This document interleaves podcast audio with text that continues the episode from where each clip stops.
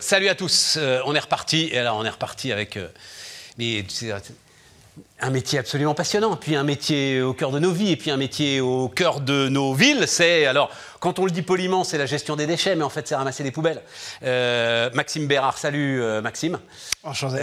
patron donc d'une boîte qui s'appelle Simplicity. Exactement.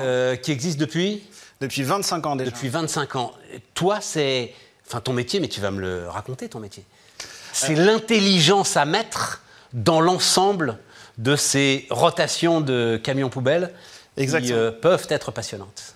Exactement. Alors en fait, il y a bah, tout le métier de la collecte des déchets, qui est un métier qui a l'air assez simple de prime abord, mais qui en fait est relativement compliqué, avec des enjeux externes de... Euh, d'équation financière qui est de plus en plus dure à trouver pour les collectivités. Il y a de plus en plus de volume et euh, la tonne du traitement est de plus en plus chère.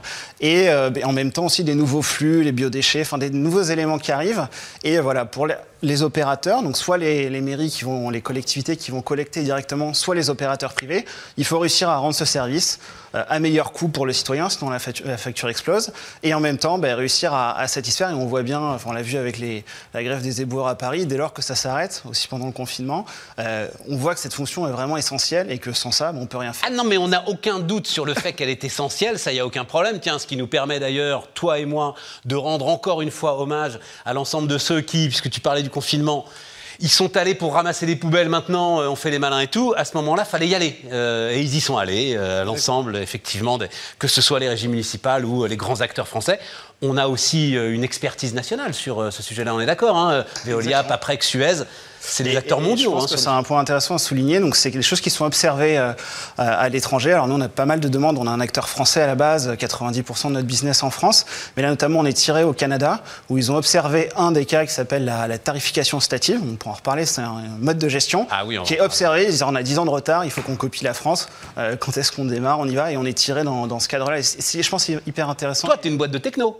On est une boîte de techno, ouais. On fait à la fois du hardware, du logiciel, qui est le cœur de notre métier, et on a aussi une partie bureau d'études pour accompagner les collectivités, optimiser les circuits de collecte, par exemple. Alors voilà, le logiciel, il sert à quoi? Il sert à optimiser les circuits de collecte? Alors il y a différents, différents cas d'usage. Nous, à la base, ce qu'on fait, c'est qu'on remonte de l'information. Donc on va capter avec des capteurs, en, utilisant, enfin on est dans les reapers avec euh, des boutons, Je des sais tablettes. Pas ce un reaper, c'est quoi Un reaper, c'est la, personne qui va collecter les déchets, qui est généralement plus à l'arrière du camion. D'accord. Les boueurs, euh, on dit, euh, voilà. Maintenant, c'est techniquement, on dit reaper. on reaper mais, en effet, euh, enfin, c'est un éboueur. Mais du coup, leur rôle enfin, dépasse simplement le fait de, vider euh, des poubelles. On leur demande de remonter l'information, d'expliquer s'ils ne peuvent pas collecter pourquoi, pour prendre des actions correctives, euh, couper un arbre, changer un bac et ainsi de suite. Et ces gens sont de plus en plus impliqués. Et, même sur la qualité du tri, on peut leur dire de détecter si jamais euh, la poubelle a été mal triée. Et ils sont de plus en plus impliqués et c'est ça qui est aussi intéressant. Et ça veut dire que ces gars-là, aujourd'hui, ils sont comme les sportifs de haut niveau, c'est-à-dire qu'ils sont connectés. Ils ont des capteurs sur eux qui analysent leurs mouvements. Non, c'est pas Peut-être pas jusque-là. Non, pas le rythme cardiaque. par contre, on va leur demander de faire remonter des informations. Donc typiquement, c'est plus un, pilote de Boeing ou d'Airbus plutôt. D'accord. Euh, où en fait, on va, il va avoir accès à un certain nombre d'informations. Il va devoir donner de l'information. On va pouvoir, au niveau de l'opérateur, les gens qui régulent ça, envoyer des informations en live. Et surtout, ce qui est intéressant, et c'est un des cas d'usage les plus forts qu'on a, c'est qu'on va lui demander aussi de rapprocher le bac d'une antenne plus dans le bac, et on va savoir en fait qui l'a collecté. Et savoir qui l'a collecté, ça permet dans certains cas d'aller jusqu'à la facturation et de moduler en fait la, taxe d'ordure ménagère, cette tarification incentive dont je parlais, en fonction du nombre de fois où il a sorti la poubelle. Et dans certains cas, version un peu plus euh, dire homéopathique du système, euh, de donner cette information aux citoyens pour qu'ils puissent voir un petit peu comment sa consommation, enfin sa production de déchets évolue. Et là, ça le permet d'être acteur. Alors, effectivement, il y a des trucs intéressants. Restons d'abord effectivement sur euh, équation insoluble pour les collectivités. Mm-hmm. Ça veut dire qu'à un moment, il faut trouver des solutions économiques. Et ça revient de temps en temps, etc. L'idée de payer et de demander aux citoyens de payer au poids de déchets. Mais enfin, ça, on va créer des conflits d'usage euh, invraisemblables avec euh, des histoires. Alors, il y a plusieurs choses. Déjà, au niveau de la collecte, ce qui est certain, c'est que le camion va rouler pas toujours pour collecter. Donc, il y a un premier levier d'optimisation qui est de se dire comment est-ce qu'on organise les collectes pour optimiser les tracés pour qu'ils collectent un maximum. On appelle un haut le pied, on diminue. C'est de la logistique, ça, d'une certaine manière. Deuxième point, c'est de se dire finalement, on ramasse des poubelles, mais si la poubelle n'est pas sortie, le camion, il, se déplace pour rien. Alors certes, à Paris, euh, quand il y a des, points euh, tous les 10 mètres, ça pose moins d'enjeux. En milieu rural, on a vu ça chez notre client à Brive, il y a 50% des points qui pensent être collectés qui, enfin, le bac n'est pas présenté. Donc déjà savoir qui sort sa poubelle quand et optimiser les fréquences de collecte par rapport à l'usage réel et savoir qui sort réellement sa poubelle, ça, ça devient déjà beaucoup plus intéressant. Donc en fait, avant d'aller intéressant. beaucoup plus loin, Et il y a attends, déjà ça veut des dire quoi? Ça veut dire qu'il y, a y y une puce RFID sur le bac et, Exactement. Exactement. et donc tu sais s'il sort ou s'il sort pas. Alors, en fait, on va savoir qui a collecté et après, il y a un historique qui est fait. Enfin, on- D'accord. Statistiquement, on va dire, données, ok, voilà. là ils les sortent le mardi, faire, là ils euh, les sortent le jeudi. On sait faire certains cas d'usage, je rentre dans tout le détail, mais il y a aussi différents types de collecte. Euh, Quand il y a euh, des points d'apport volontaire, on peut regarder le taux de remplissage. Enfin, il y a des choses assez sympas à faire en interne d'analyse de données.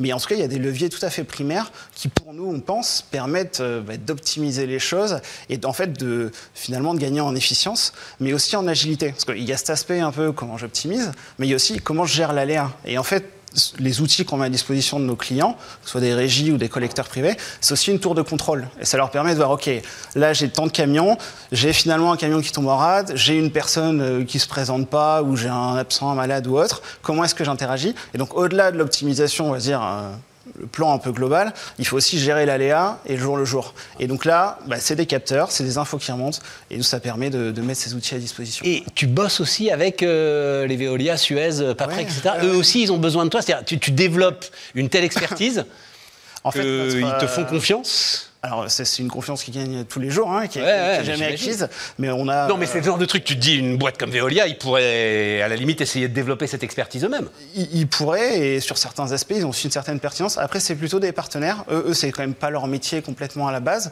Et nous, notre jeu, enfin, ça fait 25 ans qu'on fait ça. On a 140 personnes. On a fait un petit calcul, ça fait 1500 années d'expérience cumulées depuis le début. Ah oui. Non, mais- j'ai vu ça. Non, mais- Il y a des biais dans ton calcul, là. c'est- depuis combien de temps ils travaillent dans ce secteur?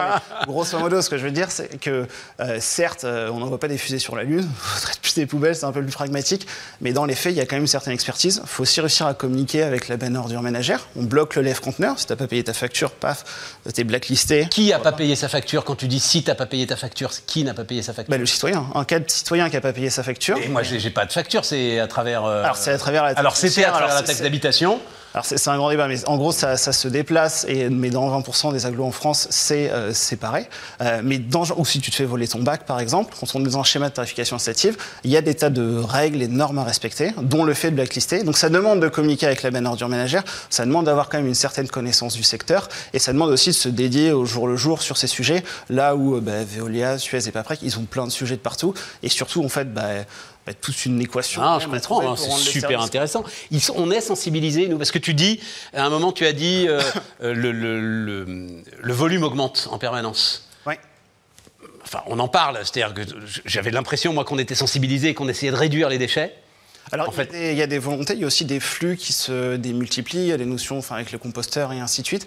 Mais on voit quand même que sans action corrective, donc les agglos qui vont mettre en place notamment la, la tarification incitative via cette baisse de 30%, Tarification incentive, c'est, euh, c'est comme le tu dis, principe de moduler la taxe d'ordure ménagère en fonction du, de la en, fonction du poids. Exactement. Mais ça, ça c'est le cas voilà, un peu extrême. Le fait rien que de communiquer, on voit déjà des baisses. Alors, c'est des choses qui ont été faites à Nancy, Rennes est en train d'y passer, euh, passer par ailleurs. Mais le fait en fait de mettre ces éléments en lumière, mais c'est ce qu'on a vu avec la, la grève des éboueurs. hein. Quand on voit le- l'amoncellement de, de déchets devant les restaurants et ainsi de suite, ça fait prendre conscience. Ouais, bah, Sinon, ça- c'est caché. Enfin, on, on le voit pas. On produit, ça, ça disparaît, ça rentre dans un service, et finalement, on perd cette visibilité. Et c'est ça qu'on essaye de, de rendre. Et après, nous, notre rôle, c'est de d'aider les collectivités par rapport à ça, parce que bien sûr, il y a mettre les outils, mais ça c'est intéressant, mais il y a aussi faire tout l'accompagnement qui est autour. C'est-à-dire que pour changer les habitudes, bah, il faut communiquer, il faut euh, bah, rendre ça un petit peu ludique, il faut être positif, parce que le but c'est juste de faire payer plus, ça va pas le faire. Par contre, mettre en avant des choses, enfin des, des baisses et que ça soit un impact positif, ça par contre c'est valorisé. Voilà. Donc notre accompagnement il se positionne là-dessus, et c'est là où on essaye de, bah, jouer notre, notre partie de l'équation. Maxime, qu'est-ce qui t'a amené sur ce secteur? Alors moi j'ai rejoint la boîte il y a 4 ans, euh, un peu plus de 4 ans. Je pensais qu'il y avait un super historique à développer. Donc, euh, je dis ça fait ça fait plus de 25 ans. Euh, il y avait aussi un historique de rachat de boîtes, donc il y avait une notion. On a racheté 6 entreprises. qui Mais tu rachètes quoi tu, vous, vous rachetez Alors vous rachetez, euh, c'est quoi C'est des petites briques techno qui vous manquent euh exactement. En fait, notre proposition de valeur et ce qui nous rend assez unique, c'est euh, en fait le fait qu'on soit une, une solution de bout en bout.